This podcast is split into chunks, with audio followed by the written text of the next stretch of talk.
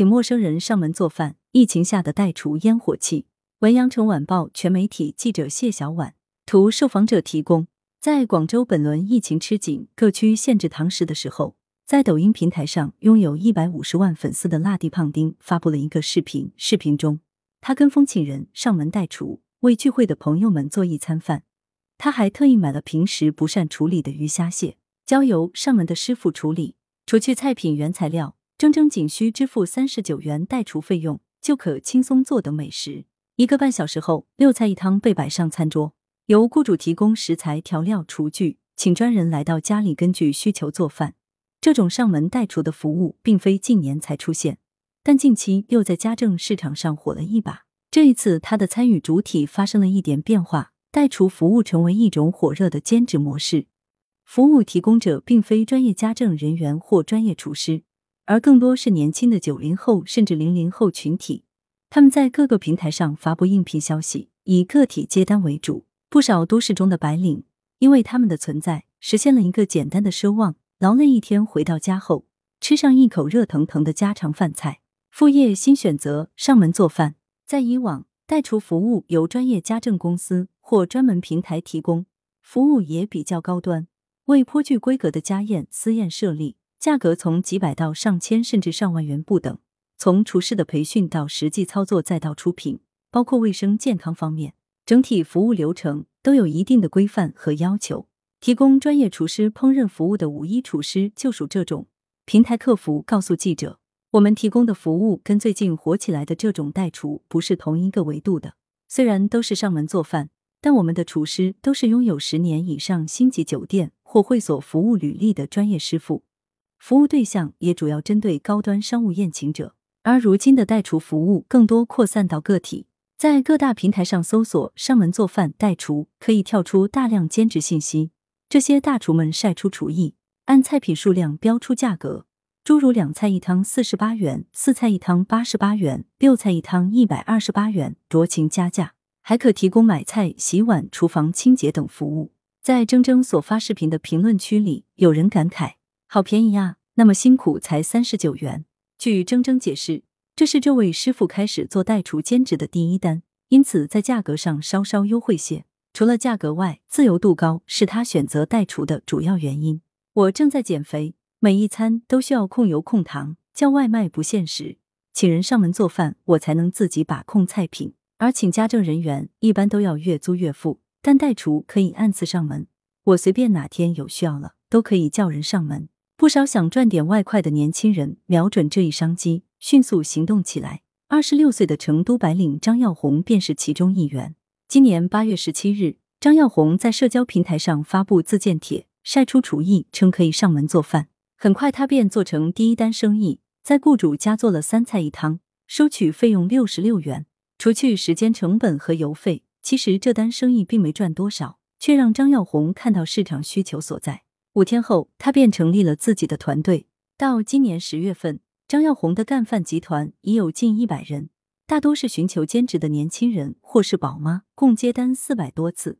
而在广州，虽然市面上还没出现像张耀红的干饭集团这样规模的平台，但类似的兼职已在做饭爱好者中悄然出现。十一月以来，随着新一轮广州疫情的爆发，疫情防控政策时有变化，市民常常无法堂食。不扎堆、不聚集也成为共识。上门代厨契合了特定的市场需求，又小火了一把。火热的原因，味美价廉。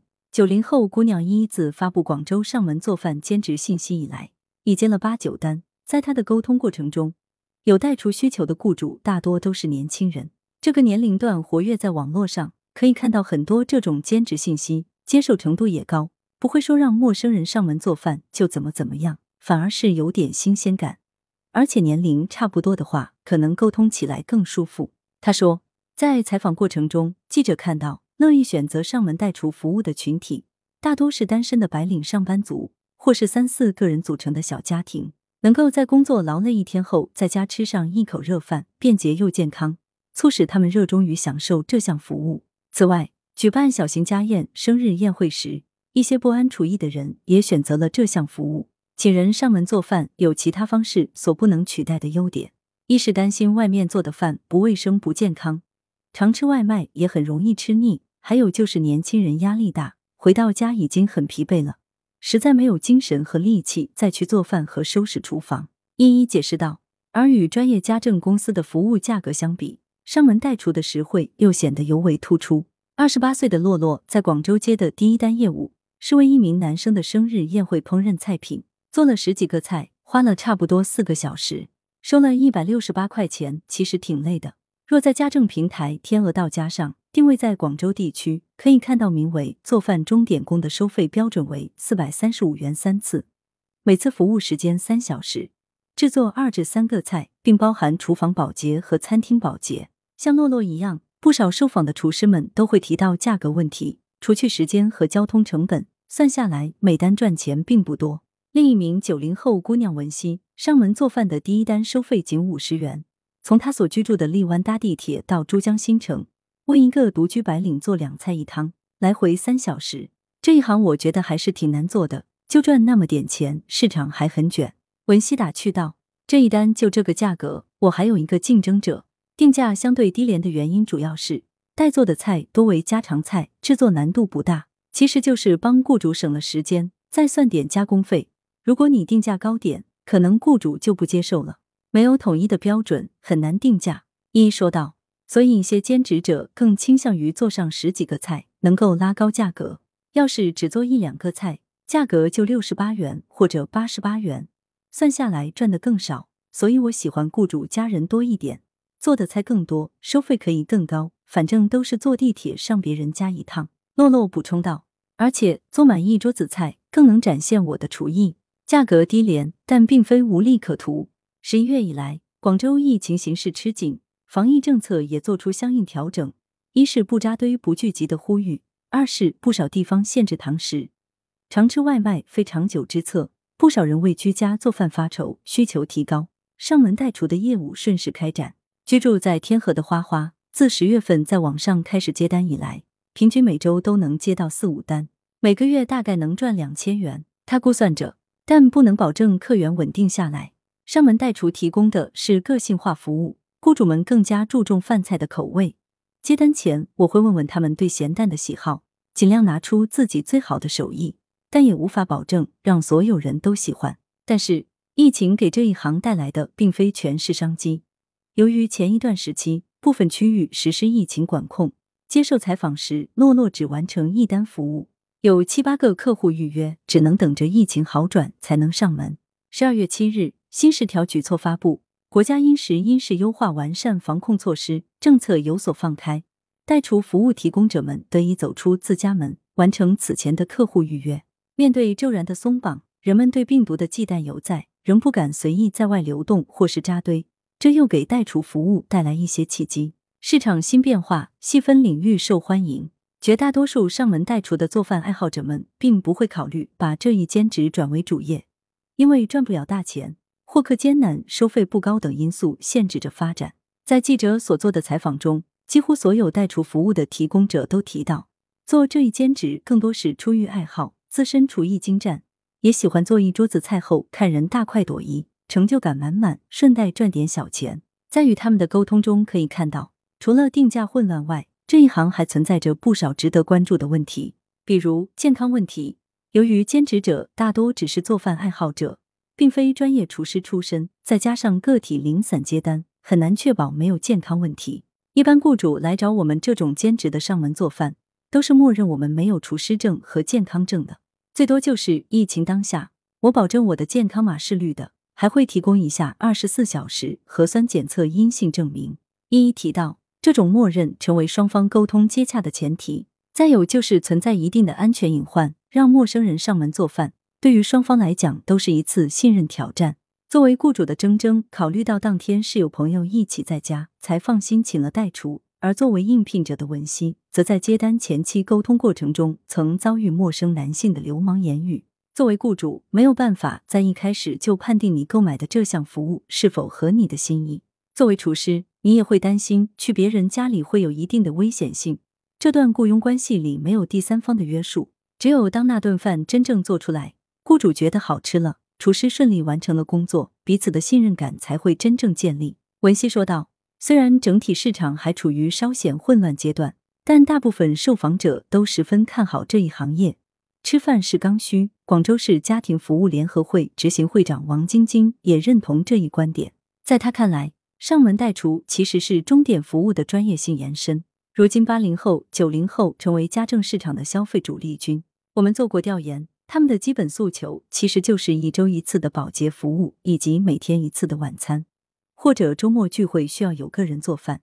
他们不太喜欢请住家阿姨，也不喜欢跟陌生人在家里有长时间的接触。他们更喜欢的是你根据我的需求进行一个专业的服务就可以了。上门代厨实际上解决了很多年轻白领的家庭需求。以王晶晶为例，她每天上班加班，回到家可能已经晚上八点了。这个时候再让我去做饭，就是个不可能的事情。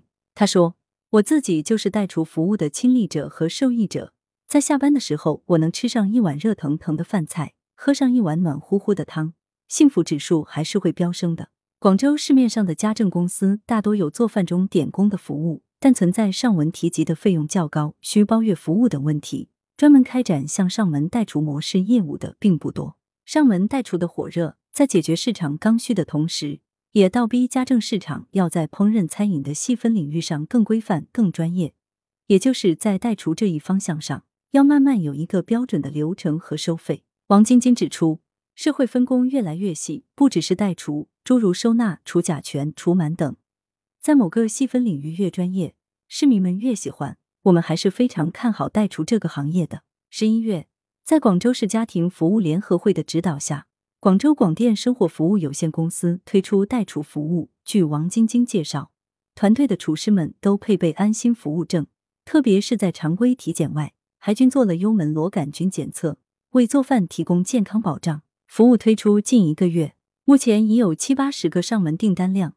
还有两百多位客户在预约中，王晶晶说道：“事实上，上门私厨本身并非多么新鲜的新潮行业，上世纪便已存在这项服务，而如今它再度兴起，渐受关注。背后是宅经济的催生，是家政市场的细分推动，更是人们对于每一餐饭的注重。因为工作忙碌等缘故，铮铮的厨房里清锅冷灶，厨具机无，他也很少踏进。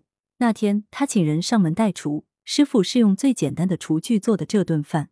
服务结束后，对方给他发来一条短信，建议他如果以后要在家做饭，可以去哪里买菜，可以再添置什么厨具。短信的最后，这位厨师说：“生活一半是人间烟火气息，一半是追求理想。或许在上门代厨的火热背后，还存在着一个共识：好好吃饭就是对生活的最大诚意。”对话：你是如何接触到上门代厨这项兼职的？文熙，我原本是做电商的，受到疫情冲击失业了。后来我就开始做各种兼职工作。那天在小红书上看到一个人在找人上门做饭，我觉得自己厨艺不错，就问了一下他，目前完成了多少单。文熙，我正式开始做代厨的时间并不长，大概只有一个月，完成了五单。中间因为疫情影响住的地方被管控，我没法外出，又或者是约好的雇主那边被封起来。地铁也过不去，耽搁了很多时间。印象最深的一次上门代厨经历，文熙还是第一单留给我的印象最深，因为那个小姐姐是真的觉得我做的饭很好吃。她是不大会做饭的，在外面吃饭或者点外卖又觉得不大健康，而且疫情持续时间久了，在哪都不能堂食，她很想吃上一顿家常饭菜。其实之前还有一个竞争者跟我争这一单，可能我厨龄长，所以胜出了。去陌生人家上门代厨，会不会感到紧张？文熙一点都不紧张。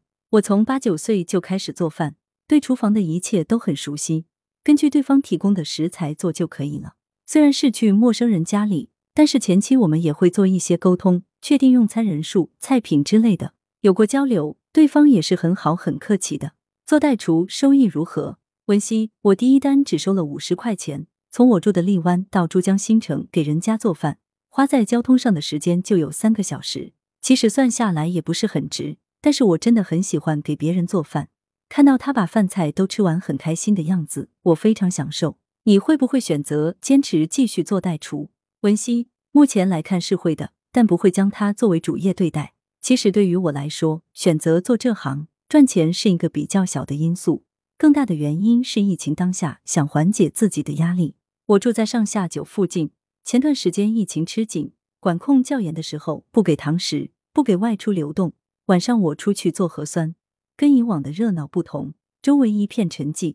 但你抬头往上看，那些商业大厦和住宅区又全都是灯火通明，就会有一种焦虑恍惚感。